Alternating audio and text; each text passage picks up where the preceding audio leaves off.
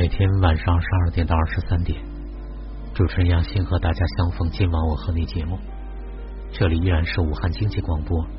今天是对昨天电话的个案做的拓展和延伸。第三篇文章是我写给昨天参与者朋友的。第四篇文章，婚姻的真正价值其实体现在人生疲惫时。这是张工写的文章。我曾经为了学分，恬不知耻的选择了一些文史类选修课程。那时候我在上中国近代文学史，老师花费了两个礼拜和我们讲述了四位著名作家的生平，尤其是他们的婚姻部分。第一个是郭沫若，第二个是老舍，第三个是沈从文，第四个就是钱钟书。讲完钱钟书的故事，眼看就要下课。老师突然说：“我有一个忠告，想说给你们在座的所有同学听。郭沫若先生的婚姻没有道德，所以他的下场最凄凉。老舍先生的婚姻有道德而无太多的情感，在平日里也许还能支撑，但是一到难关，夫妻就很容易分手，甚至会互相的损害，只求自保。沈从文的婚姻有道德，也有感情。”只是缺少理解，或者说是乐趣。这样的婚姻稳定，但可能终其一生都有很多的劳碌和抱怨。钱钟书的婚姻才是真正的包含了全部的道德、感情和乐趣，所以他们成为了彼此的灵魂伴侣，代表了爱情最美好的部分。你们也许还没有办法体会到，但人生在世，婚姻其实非常非常的重要。我希望大家将来都认真的对待婚姻，不求达到全阳的境界，但最起码也要学习沈从文先生，把道德和感情这两条底线牢牢的把握住。人一辈子七八十年，其实长的超出你们的预料。想在这么长的时间里不遇到任何变故是不可能的。一个讲道德、有感情的婚姻，就像一把下了的锚，有了它，多大的浪头来了，你都不会倾覆的，因为你心里知道自己还有想见到的人，想尽的责任。这种想法的力量是和信仰相当的。他的这番话，在我之后的人生里不断的响起和印证着。我和我老婆的婚姻始终始于沈从文那个档次，我们一见钟情，但却不得不承认，直到结婚，我们对彼此的理解都不太够。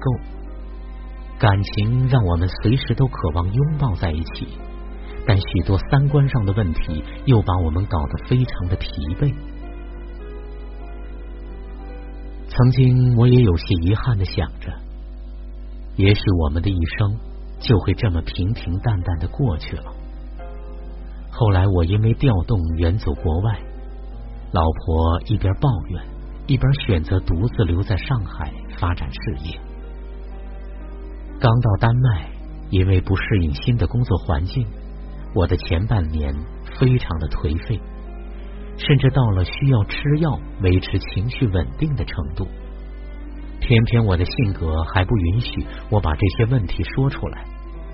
我一直说自己还好，直到有一天，我刚用刮胡刀割掉了六个月没剪的头发。那天，老婆正和我视频，突然要求我把头转过去，让她看看后边。我照做了之后，老婆就出现了疑似中邪的症状，一边大笑着，一边却又在落泪。一个月之后。他辞去了工作，来到丹麦陪我。那时我才知道，上次所谓的剃头，把自己后脑勺给犁出了一片两厘米宽、四厘米长的秃块了。后来同事和我说道，他们以为我在中国的家里是有许多仆人的，因为我显然没有任何基础的生存的技能。而我老婆则说。当时她看到了我的新发型的时候，突然有一个感觉，那就是如果她不来陪我，我可能会死在异地他乡，然后眼泪就自顾自的掉了下来。对于这个说法，我到今天也没有予以置评，不过心里很是温暖。之后我们又一起经历了生产，老婆在产后出现了可怕的大出血，在大约十五分钟时间里，我第一次体会到了可能会失去她的煎熬，那种感觉极难描述。因为每当我开始往那个方向想，就似乎有一股电流将我的大脑打得瘫痪。我爱他，我想和他共度余生。爱在失去的时候表现得更加的强烈，就像张兆和在沈从文死后突然间就看破了天机。我有时候会大言不惭的想：难道我们就不能再进一步吗？成为真正彼此理解的知音吗？从理论上说，婚姻本身的确应该如此。既然我们又有道德又有感情，那随着一起经历的事情越来越多，交流和趣味也应该一起增长吧。但不知为何，我又觉得这种事情必须随缘，强求就会事与愿违。婚姻并不是让你每一天都开开心心，也不是让你能一直体会到激情和爱。很多时候，婚姻甚至是相反的，他用红绸缚住你的手脚，把一大堆不相干的三姑六婆、人情世故绑在一起，让你疲劳，怀疑这一切到底有什么意义呢？婚姻的真正价值，其实体现在人生的暗面。在你寂寞的时候，旁边有一个人听着你的呓语，陪着你无所事事；在你空虚的时候，心头会突然出现一个眼神，让你觉得要改变一些什么。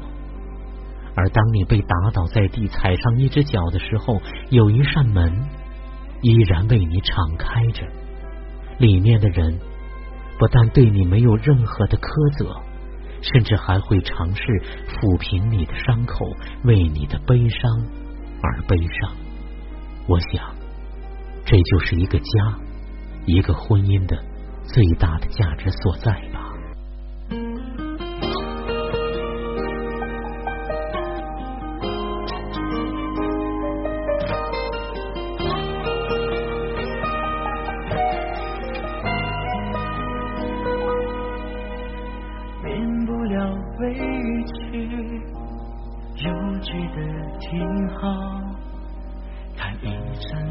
爱因一生执着，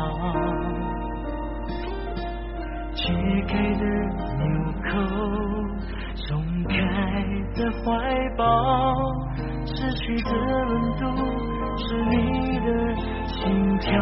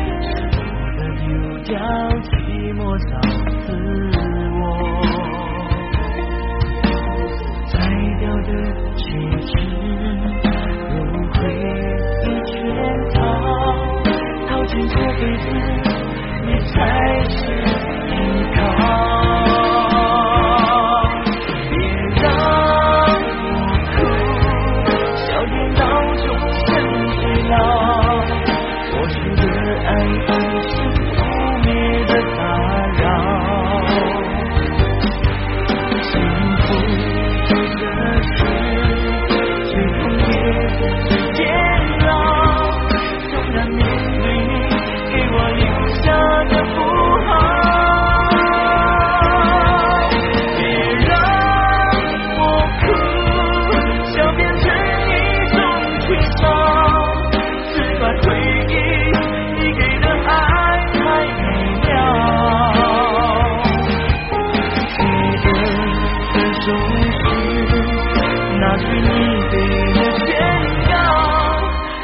我快乐我让你过得比现在